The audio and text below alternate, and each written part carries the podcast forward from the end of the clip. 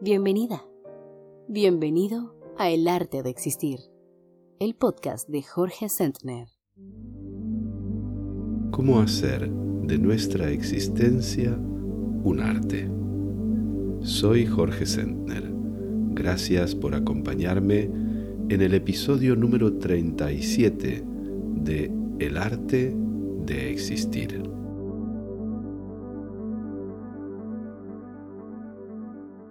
Transitamos la mayor parte de nuestra vida cotidiana prisioneros de una falsa identidad, ocultos sobre todo a nuestros propios ojos tras la máscara que creemos ser. Vivimos en la ignorancia de quien de verdad somos, convencidos de ser nuestro carácter, nuestras experiencias, las emociones que experimentamos, las creencias aprendidas, las opiniones que bailan en nuestra mente sobre esto o aquello, los gustos y preferencias personales, nuestros deseos y nuestras carencias. Pensamos o decimos yo y sin darnos cuenta nos estamos refiriendo a ese cúmulo de tiempo pasado, a ese paquete de condicionantes heredados de nuestros padres y abuelos, del medio cultural en el que hemos nacido y crecido, de experiencias prenatales y del nacimiento o vividas en la primera infancia. La otra materia prima que usamos para fabricar esa máscara, ese pequeño yo psicológico, ese yo superficial que siempre muestra su perfil recortado sobre el fondo de un yo ideal con el cual se compara en franca desventaja. La otra materia prima, decía, son las estrategias y procedimientos que hemos adoptado para calmar la angustia que nos provocan, por un lado, el futuro, con su insoportable carga de incertidumbre, y por otro lado, la certeza de la muerte.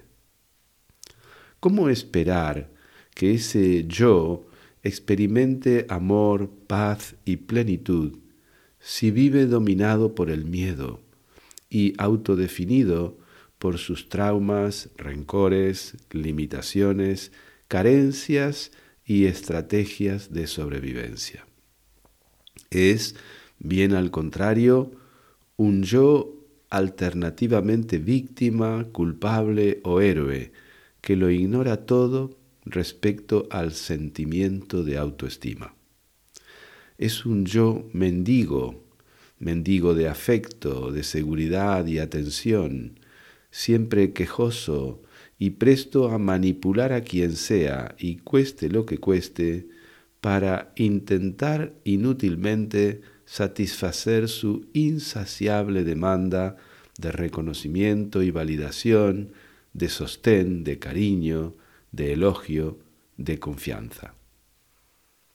Identificados con ese yo psicológico, convencidos de ser exclusivamente eso, nuestra existencia de todos los días se convierte necesariamente en terreno fértil para el sufrimiento y la conflictividad que de ese sufrimiento se deriva.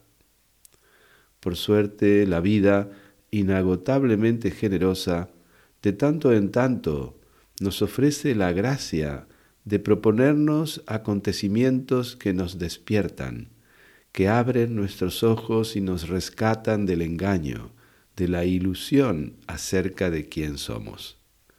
Algunos de esos hechos son muy agradables y espontáneamente los apreciamos, celebramos y agradecemos. Otros, sumamente dolorosos y difíciles de sobrellevar, representan auténticas pruebas o iniciaciones. Pero todos ellos, los agradables y los desagradables, tienen en común, por su contundencia, por la profundidad del impacto que ejercen en nosotros, el don de traernos al tiempo presente. Así, arraigándonos en lo que nuestro cuerpo está experimentando aquí y ahora, esas vivencias dilatan nuestra conciencia, nos regalan la luz de la sabiduría, que es también la luz del corazón, y con ella una percepción más amplia y justa de nosotros mismos, de los demás y de este fenómeno que denominamos estar en el mundo. Pensemos, por ejemplo, en el nacimiento de un niño, pensemos en la muerte de un ser querido, en un accidente, en presenciar un amanecer o una puesta de sol, pensemos en una enfermedad, en un encuentro inesperado, en un viaje, en un gran éxito o un gran fracaso profesional. Pero no todo el mundo se resigna a sufrir y a esperar que el milagro del despertar se produzca. Desde tiempos inmemoriales, en todas las culturas, el ser humano, agobiado por el estupor y el malestar existencial, ha buscado la puerta, la ventana o la grieta por donde salir del laberinto de lo que Buda llamó sufrimiento inútil. Tal búsqueda es el fundamento precisamente de las numerosas y muy variadas técnicas psicoterapéuticas que dedican su trabajo a desenredar los nudos del yo. Y mucho antes que eso, desde el principio de los tiempos, esa búsqueda ha propiciado la aparición de las llamadas prácticas o caminos espirituales, peregrinajes, iniciaciones, plegarias, rituales, danzas, cantos, invocaciones, ceremonias con ingestión de sustancias psicotrópicas, retiros, sacrificios, meditaciones, yogas, las variantes son incontables, aunque casi todas coinciden en última instancia y aunque lo digan con otras palabras, al afirmar que la fórmula para salir del laberinto está bien expresada ya por algunos filósofos griegos y en la frase lapidaria del oráculo de Delfos, conócete a ti mismo. Otras tradiciones sugieren diciendo conoce a Dios, o lo expresan así, conoce a tu Maestro, o conoce tu auténtica naturaleza. La lista es muy larga.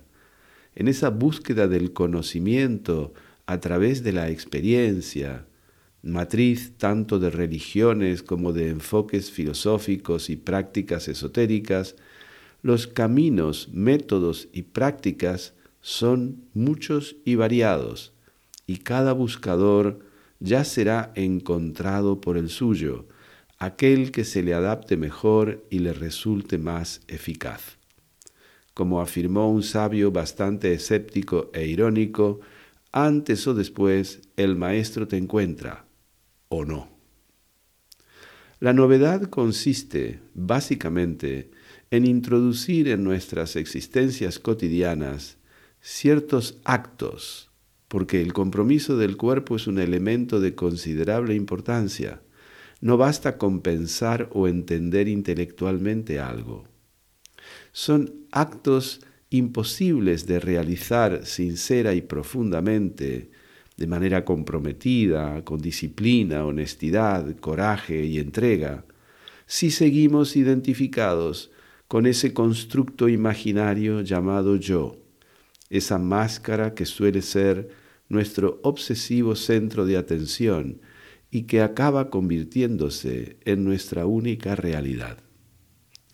Las llamadas prácticas espirituales son, en última instancia, prácticas de la atención al momento presente, prácticas de la presencia que sólo empiezan a operar eficazmente cuando las despojamos de cualquier intención individual o personal, cualquier intención del yo, como cambiar, mejorar, aprender, saber, perfeccionar, etc. Son, en fin, prácticas en las que conscientemente procedemos a desidentificarnos de ese yo formado por nuestro carácter, nuestras obras, nuestras creencias, nuestras aprensiones, nuestra biografía. En suma, por el pasado y el futuro.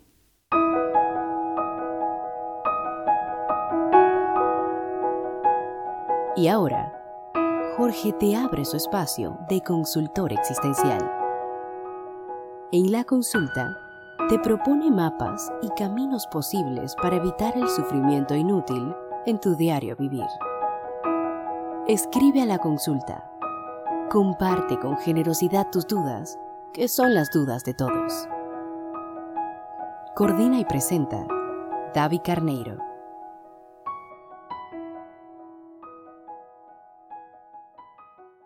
Jorge, para hoy nosotros hemos recibido unas preguntas para la consulta. Y uno de los temas de hoy es sobre cómo mantener la motivación, en especial cuando estamos a, a praticar un camino de autoconocimiento.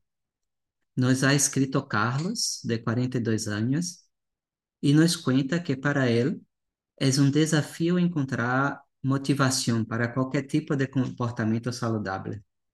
Ya sea exercício, estudio, nos dice que es posible eh, que tenga mucha motivación en ciertos momentos, pero que luego descubre que su interés y su disposición decaen. Sus aspiraciones pasadas para cultivar una mayor paz mental, o sabedoria, o, o compasión, pueden retroceder a medida que Carlos se encuentra atrapado en otras cosas. E Carlos nos pergunta, Jorge, como manter a motivação, não? Em especial quando praticamos, como estamos em alguma prática de autoconhecimento. Gracias, Davi. Carlos te explica una situación y nuestro punto de partida siempre es observar la situación que existe en el presente. Allí, en lo que él llama la pérdida de motivación, o la falta de motivación, él puede observar sus propios procesos internos. ¿Cómo lo hace? Me explico. No se trata de que Carlos pase de no tener motivación a tener motivación. No se trata de que Carlos cambie. Se trata de que Carlos conozca. Siempre partimos de lo que hay aquí y ahora. Si aquí y ahora lo que existe en él es esa pérdida de motivación, eso es lo que él puede observar.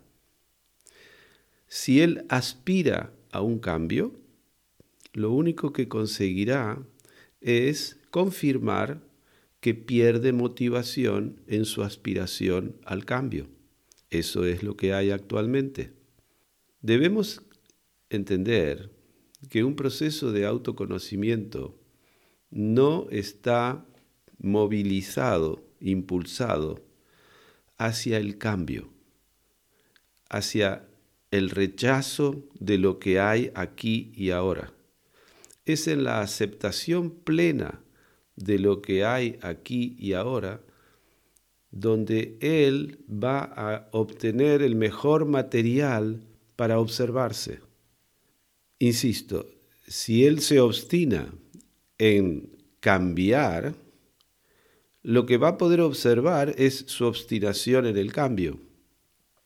Siempre habrá algo que observar en el presente y no hay ningún tipo de propuesta de alcanzar algo en el futuro. ¿Por qué? Todas las propuestas de futuro, cambiar, mejorar, conseguir más motivación, sostener la motivación en el tiempo, son todas propuestas del ego. Porque el ego existe en nuestra mente y en nuestra mente es donde existe el tiempo. De lo que se trata en un proceso de autoconocimiento es justamente dejar de identificarnos con ese ego mental, con esa falsa identidad que hemos forjado. Por lo tanto, todo aquello que nos aparezca como una propuesta de futuro tenemos que saber que es una trampa del ego. Cuando nosotros nos proyectamos hacia el futuro, necesariamente estamos introduciendo en la ecuación también el pasado, porque el futuro existe por referencia al pasado. Conscientemente aspiramos a algo en el futuro e inconscientemente estamos viviéndolo desde el pasado, es decir, desde nuestra infancia, desde nuestras heridas emocionales, desde nuestras creencias, desde nuestras estrategias de sobrevivencia emocional aprendidas en la pequeña infancia, desde los traumatismos del nacimiento o de la gestación. Lo que no hay en ese momento es presencia. Y todo camino de autoconocimiento pasa por la presencia. Vamos a bajar a lo concreto. Este hombre de 42 años dice que no tiene la motivación sostenida en el tiempo. Su camino de autoconocimiento pasa por observar aquí y ahora lo que él siente por esto. Nada más. Y lo que él siente en el cuerpo. Cuando él afirma que no tiene suficiente motivación, aquí ahora, yo le diría, muy bien, Carlos, ¿qué estás sintiendo tú ahora ante la falta de motivación? Esa es la información.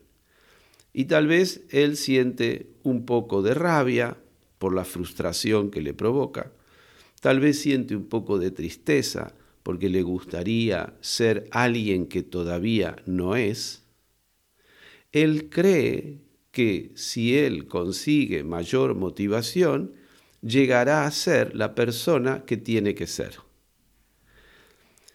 Esto cualquier persona lo puede aplicar a su propio caso. Necesito más motivación, necesito más disciplina, necesito levantarme más temprano, necesito hacer dieta, necesito, etcétera, etcétera, etcétera, dejar de fumar. todo esto es un engaño. Por eso cuando nos sentamos a meditar, yo lo primero que propongo en las meditaciones es que abandonemos todo propósito en el tiempo y que entremos en el momento presente. Nadie deja de ser en este momento quien es. Toda aspiración a ser alguien diferente u otro es pura ignorancia. Nosotros siempre somos nosotros mismos. El hecho de que Él consiga más motivación no hará que Él sea otro individuo. Siempre seguirá siendo Carlos. Su grado de motivación no es Él. En este momento su problema es que está identificado con la falta de motivación. Si Él desea tener más motivación, está alimentando la identificación con alguien que tiene poca motivación. Él cree que aspira a motivarse más y por eso nos envía esta carta con la pregunta, pero en realidad está reforzando su identidad de quien tiene poca motivación. Este es el mecanismo siempre del rechazo. Cuando tú rechazas, deseas otra cosa y al desear traes contigo exactamente la carencia de lo que deseas alcanzar. Es muy engañoso esto. Si él siente que tiene poca motivación, ¿qué siente ahora? Tal vez siente emociones como la frustración, la rabia, la tristeza, tal vez tiene miedo de jamás cambiar. ¿Dónde lo siente eso en el cuerpo? En ese momento, él irá a buscar sensaciones corporales que le estén indicando cómo está viviendo él esta situación energéticamente, físicamente, porque lo que los humanos vivimos todo es vivido en el cuerpo, no vivimos nada en abstracto. En ese momento, él llevará su atención a lo que está sintiendo en el cuerpo, por el hecho de no tener suficiente motivación. Pues en ese momento estará presente. En ese momento estará con la atención en lo que está sintiendo y nosotros solo podemos sentir en el tiempo presente, que es cuando estamos vivos realmente, cuando estamos haciendo la experiencia de vivir. En el instante presente, él ya estaría obteniendo aquello que busca. Y si no lo obtiene en el instante presente, más vale que no lo busque, porque lo que él busca es del orden del sentir. Él no es que quiere tener más motivación para alcanzar no sé qué cosa. Él lo que quiere alcanzar es sentirse de otra manera. Y ese sentirte de otra manera no depende de las circunstancias. Depende de si estás aquí ahora o no estás aquí ahora. O lo sientes ahora o no lo vas a sentir. Nadie siente después, nadie siente ayer. El sentir es algo del tiempo presente, del aquí ahora. Su preocupación, ¿qué le hace sentir? Eso es lo que hay en este momento. Está preocupado o está eh, frustrado o quisiera ser alguien que tiene más motivación. Ok, ¿qué te hace sentir esto? ¿Dónde lo sientes en el cuerpo? Conéctate con eso, acógelo y estate con eso. No hagas nada. Esto es lo más difícil para personas como nosotros que vivimos en una sociedad del hacer y del tener. Cuando la consigna es simplemente ser quien eres aquí y ahora.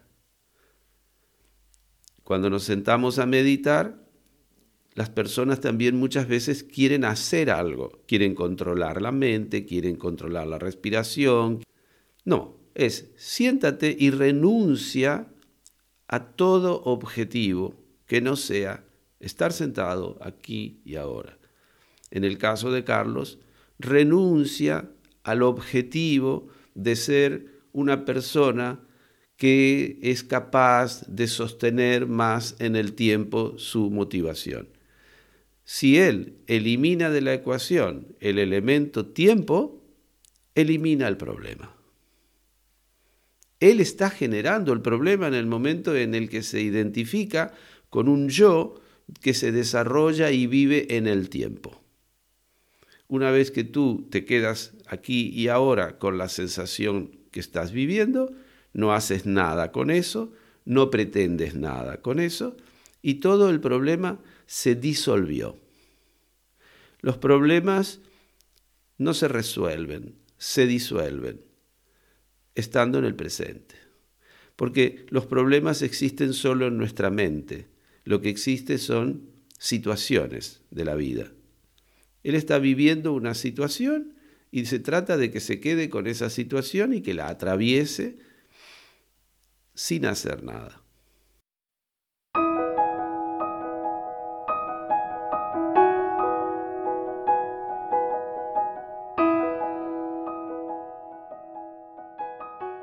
Lo que has dicho, Jorge, está muy relacionado con las creencias, está muy relacionado con la aceptación, con el dejar ir. Son temáticas, son temas que nosotros hemos hablado mucho en otros episodios y invito a todos los oyentes a buscar los episodios en que hablamos sobre esto porque son muy, muy interesantes. Jorge, la próxima pregunta es una pregunta anónima. He llegado hoy de un viaje Y en las librerías del aeropuerto de Barcelona, los estantes de autoayuda están llenos de títulos como Mereces conquistar la felicidad, Consejos de oratoria para ejecutivos ocupados o Meditación para empreendedores. Pero te pregunto, Jorge, ¿dónde están los títulos como Debes servir a tu comunidad o Consejos de escucha para malos niños o Meditación para los cuidadores? Em outras palavras, onde está a estante de autoajuda, não de autoajuda? E a pergunta, eh, ¿no seria Jorge, o verdadeiro desenvolvimento personal? Não deveria desviar a atenção de nós mesmos e ensinar a sermos melhores para servir a los outros, a sermos melhores pessoas, não somente para nós, mas também para, para os demais? que pensas sobre isto, Jorge? Todo depende de a quién te refieres cuando hablas de autoayuda. si tú te identificas como un individuo separado de los demás, como algo que no tiene ninguna conexión con los demás, entonces podríamos decir que estás en una postura egoísta, que en nuestra sociedad ultraliberal se confunde mucho con la ideología liberal. Cada uno se vale por sí mismo, no hay solidaridad, no hay ayuda a los otros, es autoayuda. Yo desconfío muchísimo, siempre lo he dicho, de la palabra autoayuda, porque parece que hay también dos, uno que ayuda y otro que es ayudado. En todo caso, lo interesante de ver en esto es que nosotros estamos en general identificados con un yo separado. Pero si tú hablas de autoconocimiento y gracias a la práctica, como puede pasar a través de la meditación, tomas conciencia de yo soy, cuando tú tomas la conciencia de yo soy, te reconoces siendo parte de lo que es. Y tu vecino es, y tu gato es, y el árbol es, y el coche que conduces es. En ese momento, tomas conciencia de que todo es uno. Por lo tanto, no hay nada más altruista que el autoconocimiento, que la profundización en la conciencia individual, porque imagínate una gota de agua en una ola, que se sienta a hacer meditación. A lo que va a llegar esta gota de agua es a darse cuenta que ella es el océano. Ella es gota, ella es ola, ella es espuma y ella es el océano. Y en la medida en que es el océano es también el planeta. Y en la medida que es el planeta es también la galaxia. Y en la medida en que es la galaxia es también el universo. Lo difícil para nosotros, seres humanos, que somos la vida en un punto de desarrollo de autoconciencia, es decir, que tenemos una conciencia individual, lo difícil es que podamos traspasar, o la palabra que se suele usar es trascender, los límites de nuestra percepción. Tenemos una percepción extremadamente limitada y tramposa. Nos hace vernos a nosotros mismos, percibirnos a nosotros mismos como mónadas, como entes completamente separados del todo. A partir de allí vivimos en consecuencia, vivimos con un sentimiento de alienación, es decir, de separación, de alejamiento de los demás y de la totalidad. Y ese es un sentimiento que luego nos lleva justamente a buscar quién somos, porque esta percepción de nosotros mismos como entes completamente separados y desconectados del resto, nos produce una tremenda angustia, una angustia existencial, porque estamos en el mundo como desconectados en nuestra percepción de todo lo demás.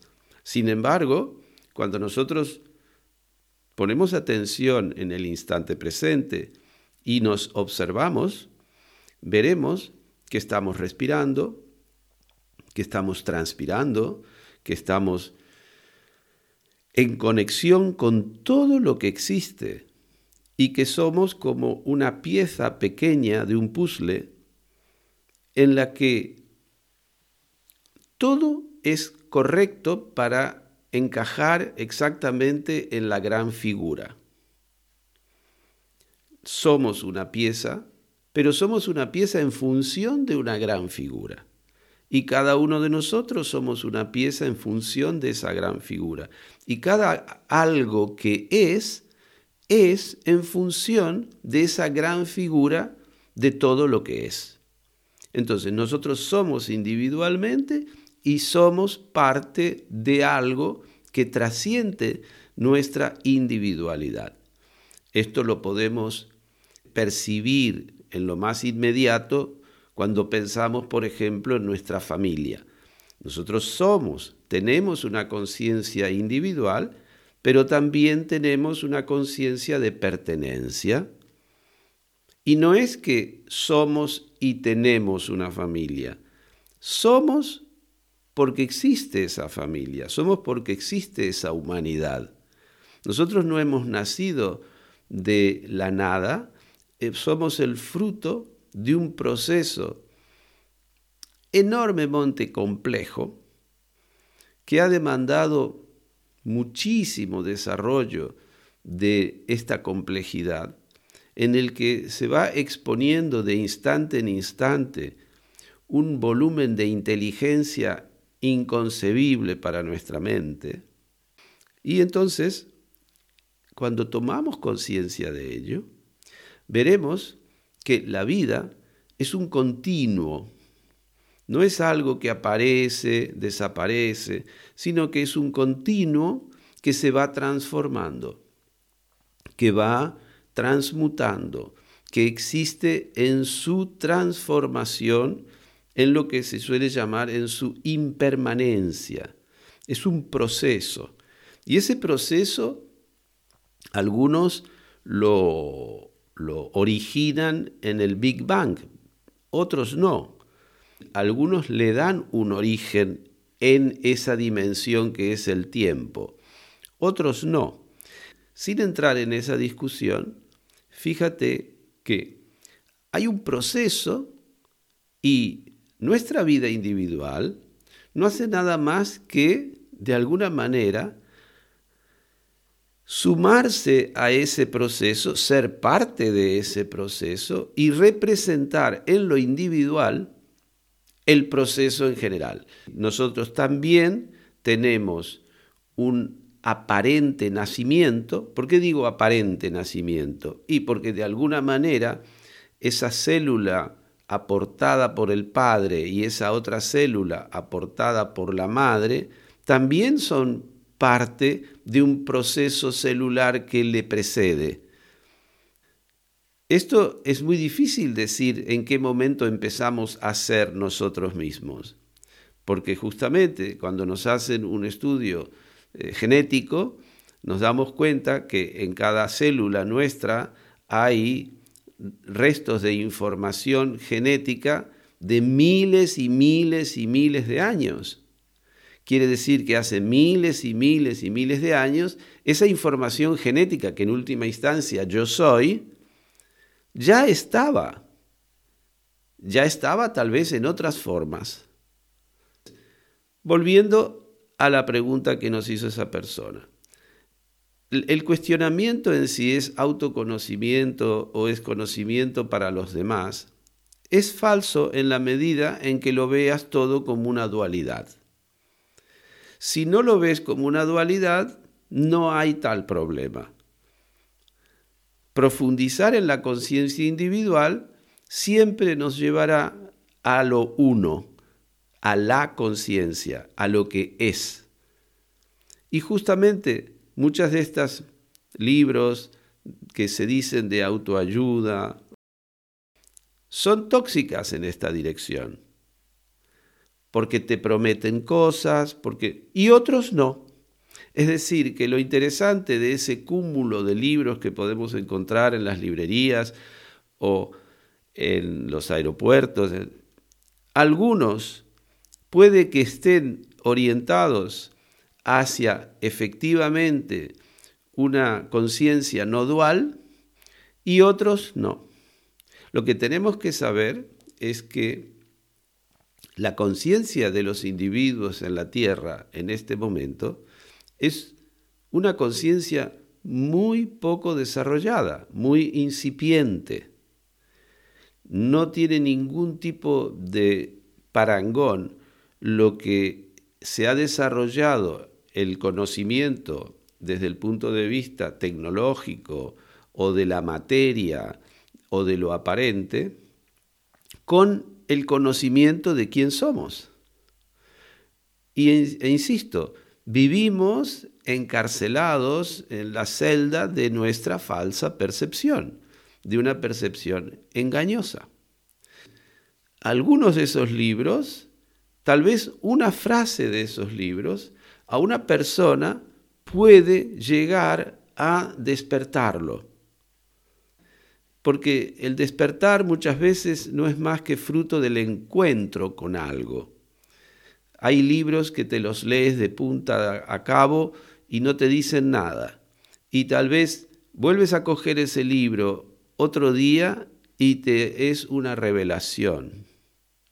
Yo tengo mucho, ¿cómo diría? Mucha consideración por lo que esos libros pueden estar eh, potencialmente representando y al mismo tiempo advierto que pueden ser sumamente tóxicos en el sentido de que como está todo mezclado, como pasa en la industria en general, bueno, pero eso es parte del nivel de conciencia en el que está la humanidad hoy. Por lo tanto, en lugar de, criticarlo, yo digo, eso es lo que hay hoy, no es ni bueno ni malo. A unos los puede alienar profundamente y a otros los puede iluminar. Sí. Jorge, ¿y cuál sería, Jorge, la importancia sobre el servicio, sobre servir a los demás, servir a nuestra comunidad. Creo que la pregunta tenía algo que ver con eso, ¿no? También, como, ¿por qué no tener libros más en vez de uh, cómo aprender oratoria para mi profesión o para ser un mejor profesional, pero también cómo aprender oratoria para servir a mi comunidad, ¿no? A, para, para servir a los niños de la comunidad, a las personas con edad de la comunidad. ¿Dónde entra esta la cuestión de, del servicio, de ayudar a lo próximo en nuestro proceso también, ¿no? De sanación y de búsqueda de una felicidad más duradora, ¿no? De una, de una sensación de, de gozo más pleno. Eh, mira, Gaby, en esto se corre el mismo peligro. El servicio no viene por lo que haces, viene por el cómo lo haces. Hemos hablado ya mucho en nuestro podcast alguna vez de lo que es la intención. El mejor servicio que nosotros podemos dar al universo y por lo tanto a los demás y a la comunidad es ser nosotros mismos y sentirnos plenos y realizados y en paz en este momento. Una persona que se siente así energéticamente está aportando en lo que haga, está aportando valor al universo. Su vida está aportando valor al universo. Entonces, esa persona puede estar planchando una camisa o haciendo un bocadillo o barriendo una calle y en ese momento estar añadiendo valor al universo. Y otra persona puede estar trabajando en una ONG atendiendo niños en África y no aportar ningún valor al universo tenemos que trascender lo aparente y ver con qué intención lo estamos haciendo. Aquí volvemos a lo mismo. Si el individuo trabaja sobre su conciencia y está haciendo lo que hace, porque hay millones de tareas, colocar material en, eh, en una estantería de un supermercado puede parecer el último de los trabajos por su humildad. Yo el otro día entré a primera hora al supermercado porque tenía que comprar algo muy temprano y en el supermercado acababan de abrir la puerta y todas las estanterías estaban ordenadas y caminar entre esa mercancía ordenada transmitía algo que me hizo bien. Ahí tú veías que había habido una presencia. Las personas, es verdad que estaban trabajando por la noche colocando yogurts en la nevera, pero lo habían hecho en orden, lo habían dejado con una cierta armonía y se notaba que la persona que había pasado por allí lo había hecho con cierta calidad de presencia. En esto eh, yo quiero recordarte, porque tú eres practicante zen, aquella anécdota que alguna vez hemos contado de en el medioevo japonés, en un templo, el monje que dirigía el templo estaba muy anciano y sabía que pronto iría a morir. Y entonces la tradición era que antes de morir él tenía que ceder lo que sería el poder sobre el templo a otra persona. Y el ritual consistía en pasarle su cuenco, el cuenco donde él había comido y bebido durante muchísimos años, cuenco que él había recibido de algún maestro que también había comido y bebido durante muchísimos años, y e, etcétera, etcétera, etcétera. Toda esa sucesión era a través del pasaje del cuenco. En el templo había un montón de gente que meditaba allí y que estaba viviendo en el templo desde hacía 30, 40 años y eran grandes eruditos acerca del budismo, conocían los sutras, los comentarios de los sutras, pasaban horas de práctica, eran gente realmente que se había trabajado y, no obstante, había una ambición, había aspiraciones, como en todos lados, a obtener la dirección de ese templo el poder, para decirlo de algún modo. El jefe de este templo lo que hizo fue llamar a todos para hacer la ceremonia en la que iba a pasar su cuenco. Y en ese momento, cuando estaban todos preparados, hizo llamar a un campesino que trabajaba pelando verduras en la cocina. Era un campesino analfabeto que nunca había entrado a la sala de meditación, que nunca había leído un sutra, que no sabía nada desde el punto de vista erudito del budismo, y a él le pasó el cuenco.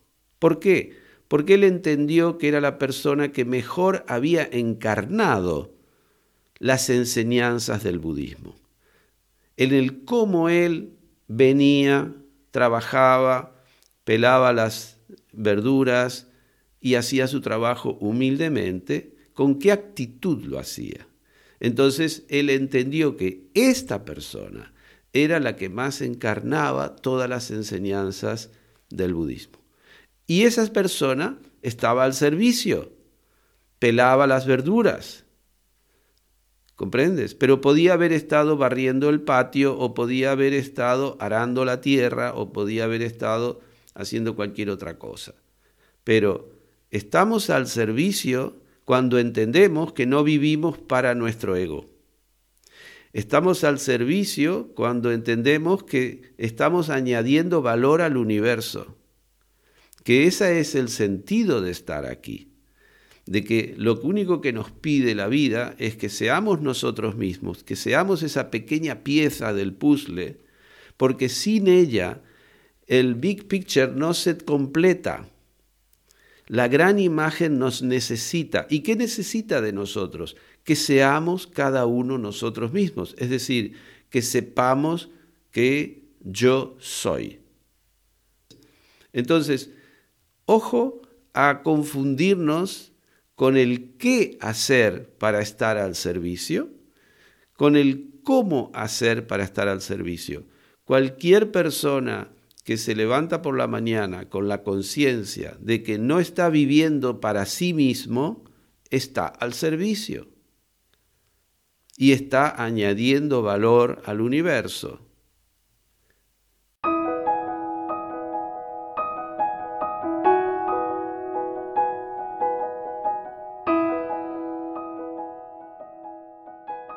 Hoy tenemos también otra pregunta También es una pregunta anónima. A veces uno escribe a otra persona no para que le dé soluciones, sino para hallar un cierto alivio, como es mi caso. Y si de paso le arranco alguna orientación, tanto mejor. He sido, Jorge, un empresario durante un buen número de años, pero, pero desde hace algún rato, uh, con la crisis, los ingresos han menguado. Toda la familia, mi esposa y tres hijos, hemos tenido que bajar mucho nuestro nivel de vida. Antes nos dábamos muchísimos caprichos y ahora, às vezes, incluso tenemos dificuldades para pagar el colegio de los muchachos. Mi esposa está deprimida, Jorge, por conta de esto y no termina de aceptar la renuncia a muchas de las comodidades que antes se permitía. Também a mim, com menos frequência, surgem estados de abatimento. Como poderemos, Jorge, minha esposa e eu, assumir uma outra forma de viver? Graças por sua atenção, pois já o hecho de poder contar-lhe esta situação em algo me conforta e me ajuda a reflexionar com maior claridade. De lo que me parece que esta persona nos está hablando a todos, David, es de lo mismo que hablábamos antes. ¿Quién soy? ¿Con qué me identifico?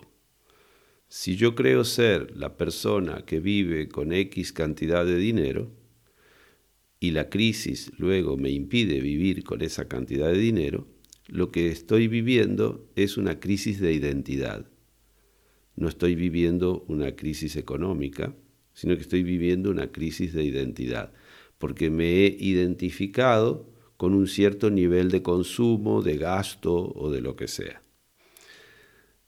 En realidad, tanto las crisis económicas como los momentos de bonanza son oportunidades que la vida nos brinda para que profundicemos en saber quién somos. No hay un solo instante en nuestra vida que no nos esté ofreciendo esa oportunidad. Cuando nosotros comprendemos esto, vemos que la prioridad no es hacer más o menos dinero, sino que es saber quién soy. Es muy fácil hablar de esto cuando nosotros tenemos una cierta capacidad económica, un cierto nivel de gasto, pero pensemos también en que hay gran parte de la población del planeta que no tiene lo mínimo para subsistir.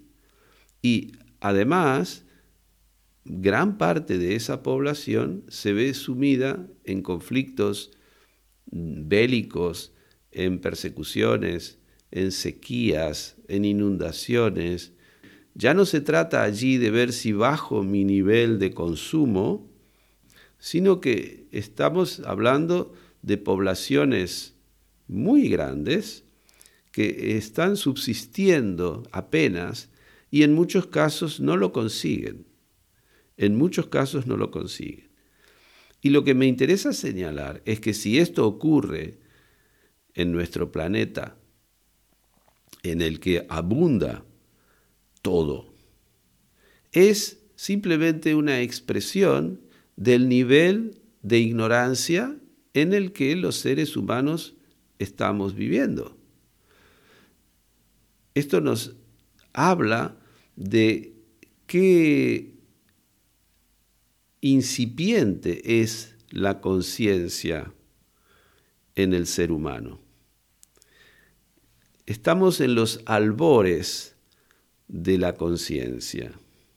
Si tú observas el tiempo en el que ha aparecido el humano y la conciencia que ha desarrollado, es como si estuviéramos viviendo todavía como pequeños bebés en ese sentido. Pero son bebés que por su poco desarrollo de conciencia han desarrollado armas letales y la capacidad de incluso acabar con la vida humana en el planeta. La pregunta que tenemos que hacernos es, ¿esto es un error o esto es parte del plan? Yo considero que esto es parte del plan, porque si esto es así, no hay nadie detrás, un ser maligno que nos haga hacer esto. Es simplemente la expresión de el incipiente grado de desarrollo de conciencia que tenemos los seres humanos. Nos creemos súper desarrollados porque desarrollamos tecnologías, porque desarrollamos medios de comunicación sofisticados, sofisticados para esta época. Seguramente dentro de mil años, si hay todavía una especie humana, lo que nosotros estamos usando parecerá como una piedra chocando contra otra piedra, ¿verdad? Nos falta un poco esa visión más amplia del proceso.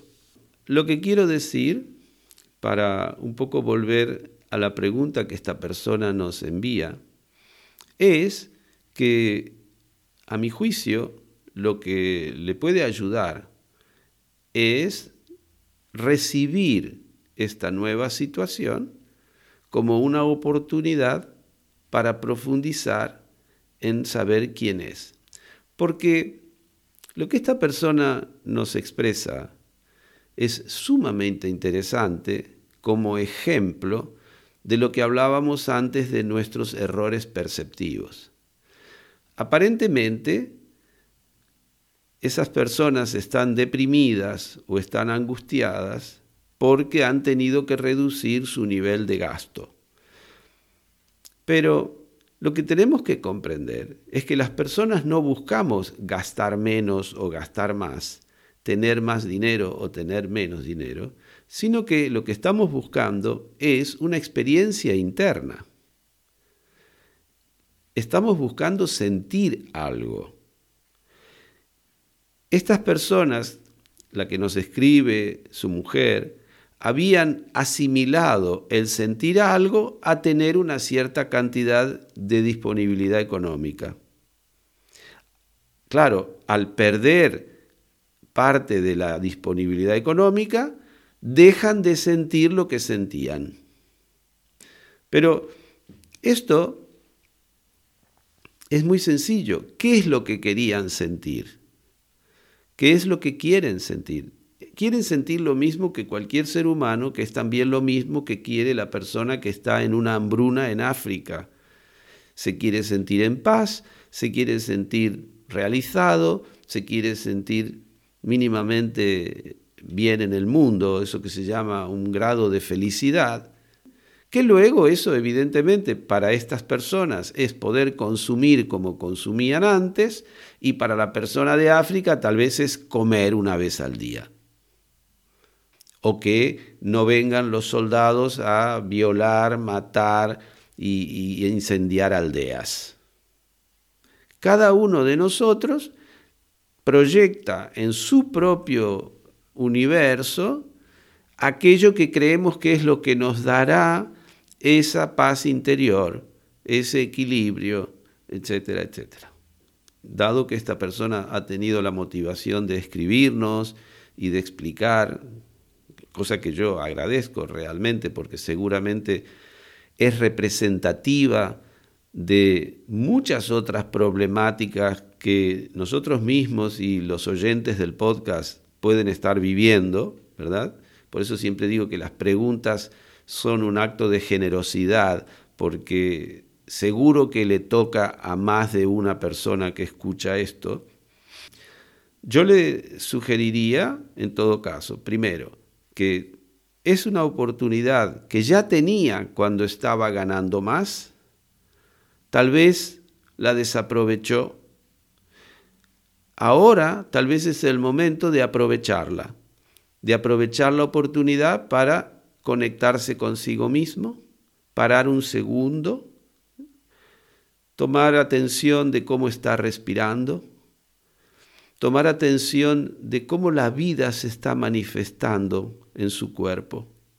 Cuando nosotros paramos un momento y sentimos la vida, esa vida que está sintiendo esta persona en ese momento, si se para un segundo y pone atención, verá que es una vida plena, que no le falta absolutamente nada. Aquí ahora es una vida completa, está plenamente vivo y puede tomar conciencia de yo soy. Independientemente de cuánto dinero tiene en la cuenta bancaria, de cuántas cosas puede hacer como viajes o como compras o a qué colegio manda a los niños, independientemente de todo, ya es. Y que abra su conciencia a esta plenitud, a esta abundancia, a esta plenitud de vida, de ser, y a ver cómo se siente entonces, donde ya no va a estar tan influenciado por esa comparación con un momento en el que tenía más, pero no era más. Y que el hecho de tener menos no lo lleva a ser menos. Esto es lo más importante porque es esta conciencia de ser lo que nos da eso que queremos sentir. Y eso, el instante presente, es la puerta de entrada a eso que queremos sentir. Y la llave que abre esa puerta es la atención. Entonces, la práctica de la atención al instante presente puede darle exactamente lo que él quiere sentir.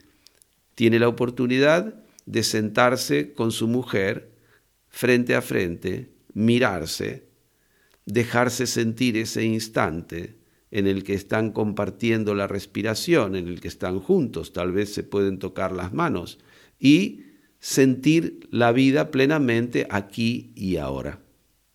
Tal vez tienen menos, pero no son menos.